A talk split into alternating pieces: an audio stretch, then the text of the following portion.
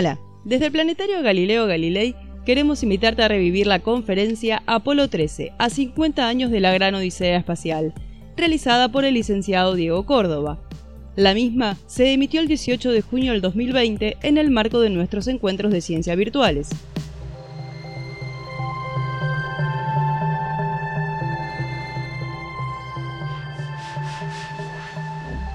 Este es un año muy especial, no solo por lo que estamos viviendo, sino por lo que estamos conmemorando, eh, nada más ni nada menos que la gran odisea espacial de, Apolo 13, ¿verdad? Que fue una misión que, como todo el mundo sabe, no llegó a la Luna, pero quizás su gran eh, éxito fue el haber regresado con vida y el haber puesto al máximo la evidencia de la fortaleza del programa espacial tripulado que existía en ese momento, ¿no? como el programa lunar Apolo se va a cumplir 51 años de la llegada del hombre a la Luna con la misión Apolo 11. Y Apolo 13 es un capítulo más, quizás el, más electrizante de todos, por decirlo de, alguna manera, ya que arranca justamente desde donde había finalizado el episodio anterior, ¿no? con la llegada del hombre a la Luna por los astronautas Neil Armstrong, Buzz Aldrin y Michael Collins, que si bien no bajó a la Luna, fue el encargado de llevar a, esta gran expedición eh, a término y obviamente representar eh, los primeros pasos de la humanidad en otro mundo, ¿verdad? Como fue la Luna. Como todo el mundo sabe, el 20 de julio de 1969, Neil Armstrong y Buzz Aldrin se convirtieron en los primeros hombres en la Luna. Y quizás ya la historia empieza a desdibujarse un poco para los que no han seguido el programa espacial. Muchos creen incluso que Apolo 11 fue la única expedición que llegó a la Luna, cuando en realidad sabemos que seis misiones en total llegaron a la Luna y 12 hombres caminaron en la Luna en distintas zonas de, la superficie.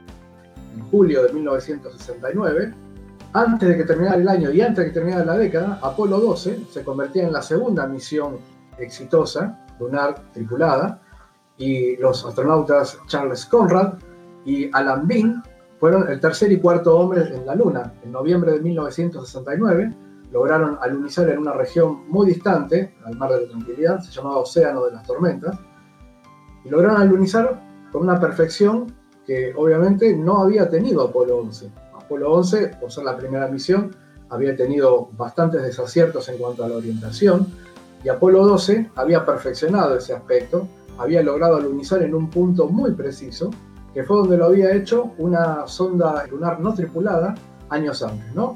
Por ser las primeras misiones, Apolo 11 y 12, alunizaron en zonas que quizás a nivel geológico y científico no eran muy interesantes, pero sí eran seguras para la misión y obviamente para los astronautas, ¿verdad? Porque eran lugares más bien llanos, no había muchos cráteres, ni tampoco había rocas que provengan del subsuelo lunar ni que sean muy antiguas. O sea, la ciencia que se quería realizar en la Luna era buscar las rocas lo más antiguas posibles, sobre todo si se acercaban hacia la época geológica del origen de la Luna, porque nos podían dar la clave incluso del origen de, la Tierra y, y, por qué no, de todo, de todo el sistema solar. Y esta misión, Apolo 13, era justamente la primera misión lunar que se iba a arriesgar a explorar una zona por fuera de esta zona segura del rectángulo de la trayectoria de regreso libre. ¿Qué quiere decir esto? Que iba a tener que realizar muchas más maniobras para salirse de esa trayectoria, poder alunizar, en este caso, hacia el sur de esta zona segura y poder explorar una zona realmente mucho más interesante. Así que bueno, Apolo 13 fue la primera misión que se iba a animar a apartarse de esa seguridad de la trayectoria de regreso libre. Entonces, el objetivo principal de, Apolo 13 justamente era poder situarse en una zona eh, adyacente al cráter de impacto, porque ahí seguramente se iban a poder recolectar rocas que dataran de una historia mucho más antigua que la superficie. Las rocas del subsuelo lunar levantadas por impactos violentos y grandes impactos, obviamente nos iban a ofrecer datos que de una, de una u otra manera no, no lo hubiéramos podido eh, saber. Y bueno, eh, vamos hacia el factor humano. Eh, obviamente tendría que ser una tripulación lo suficientemente experimentada para poder, digamos, enfrentar la complejidad de las maniobras que eran necesarias para llegar a esta, a esta región de la Luna. Se había establecido, durante los vuelos Apolo, como para eliminar un poco las tensiones de quién iba a ser elegido para tal o cual misión, un sistema de rotación Todas las tripulaciones cuentan con un staff de astronautas titulares, son los que obviamente van a volar, y otros tres astronautas suplentes, que son los que van a ser la tripulación de, apoyo y van a recibir el mismo entrenamiento ni más ni menos, exactamente el mismo entrenamiento que los astronautas titulares, y van a estar capacitados para volar en cualquier momento de la previa de la misión. Y obviamente eh, pueden reemplazar a, cualquiera para en el caso de alguna contingencia, cosa que ha pasado. Eh, Don Isley había sido piloto del módulo de mando en Apolo 7 y había estado envuelto en una especie de pequeño motín a bordo cuando la tripulación no quería seguir todas las directivas de, de Houston durante ese primer vuelo tripulado que fue Apolo 7, que sirvió para testear la cápsula Apolo en órbita terrestre, ¿verdad? Y Gordon Cooper, según Dick Slayton, había tenido eh, bastantes roces y muchos problemas para obedecer órdenes durante los entrenamientos. No lo habían comprometido con la misión y decidieron que esta tripulación no iba a ser la tripulación para Apolo 13, ¿verdad? Apolo 13 era, fue la primera tripulación, digamos, eh, desintegrada, por decirlo de alguna manera, y se aprovechó el momento para ocupar dos de los tres lugares con otros astronautas. Esta fue justamente la debilidad para esta, para esta tripulación, para ser propuesta para Apolo 13, que encima iba a ejecutar unas maniobras que nunca antes habían ejecutado. Entonces ahí por primera vez Dick Slayton choca, su autoridad choca con la de alguien superior a él, que era nada más ni nada menos que George Muller, que era el, jefe y el encargado de todo el programa espacial tripulado, y él le dijo que no, que esta tripulación no podía estar para Apolo 13, que no, no vetaba de todo que volaran, pero no en Apolo 13. Entonces vamos a hacer una pequeña jugada de ajedrez, un pequeño enroque, como se dice, y propone que la tripulación de Apolo 13 sea ocupada por estos tres señores que vemos acá, que eh, en realidad estaban asignados para Apolo 14. Allí lo vemos a Jim Lovell, astronauta del grupo 2. El grupo 2 fue un grupo mítico también porque de ahí ya salieron los mejores comandantes del programa espacial tripulado Apolo. El grupo 2 estaba compuesto por Tom Stafford, Edward White, Neil Armstrong, Frank Borman y un montón de astronautas que fueron más que conocidos por ser justamente comandantes de casi todas las, eh, las primeras misiones de Apolo, ¿verdad? Y estos dos hombres que vemos aquí, bueno, en el medio está Ken Mattingly, que había sido seleccionado como piloto del módulo de mando, y Fred Hayes como piloto del módulo lunar. Va a ocurrir una pequeña contingencia más antes de decir esta es la tripulación final para Apolo 13.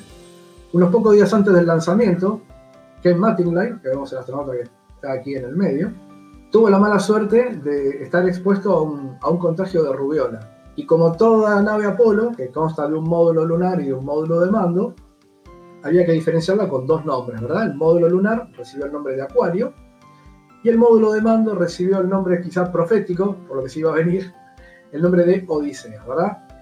Por fin, el 11 de abril de 1970, despegó Apolo 13 rumbo a la Luna en un lanzamiento que a priori fue perfecto. Durante los primeros dos días fue un viaje total y completamente rutinario, incluso eh, lejos de la, atención del público. Bueno, la noche del 13 de abril, una vez terminada la, transmisión de, de, rutina, se le ordenó a Jack Sweiger, el piloto del módulo de mando, realizar una tarea muy rutinaria que equivalía a, agitar los tanques de, oxígeno. Obviamente el desconcierto fue total, ahora sabemos que fue una explosión, porque no había manera de televisar en directo, ni se sacó fotografía, ni se filmó el momento de la explosión. Pudieron rodearle la Luna, no a una órbita completa, pero sí pudieron sobrevolarla a unos 250 kilómetros de altura, y en ese único pasaje que hicieron por el lado oculto de la Luna pudieron tomar unas cuantas fotografías, pero algo de la misión Apolo 13 se pudo concretar. Eh, a las 77 horas 56 minutos de vuelo, ya el 14 de abril, la sección S4E, esa que se había desprendido en el viaje de ida, impactó contra la Luna, dejando esa gran marca, ese gran cráter artificial. Pasado el momento de incertidumbre, todas las cámaras apuntaban hacia la zona donde tenía que, descender, en medio del Océano Pacífico, cerca de las Islas Cook, y allí felizmente, el 17 de abril de 1970, tras 142 horas de vuelo desde el lanzamiento, concluye la misión Apolo 13, que fue considerada el mayor rescate espacial de la historia. Así que bueno, esto es lo que he tenido para ofrecerles para conmemorar semejante gesta espacial, y de ya les agradezco muchísimo eh, gracias a vos. Gracias a vos, Diego, que como siempre es un placer escucharte y la verdad que siempre aprendemos un montón.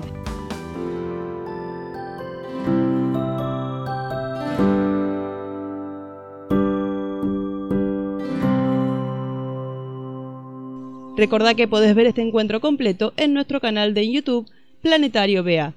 Además, podés suscribirte y seguirnos en todas las redes. Recordá, Planetario BA. Hasta el próximo audio.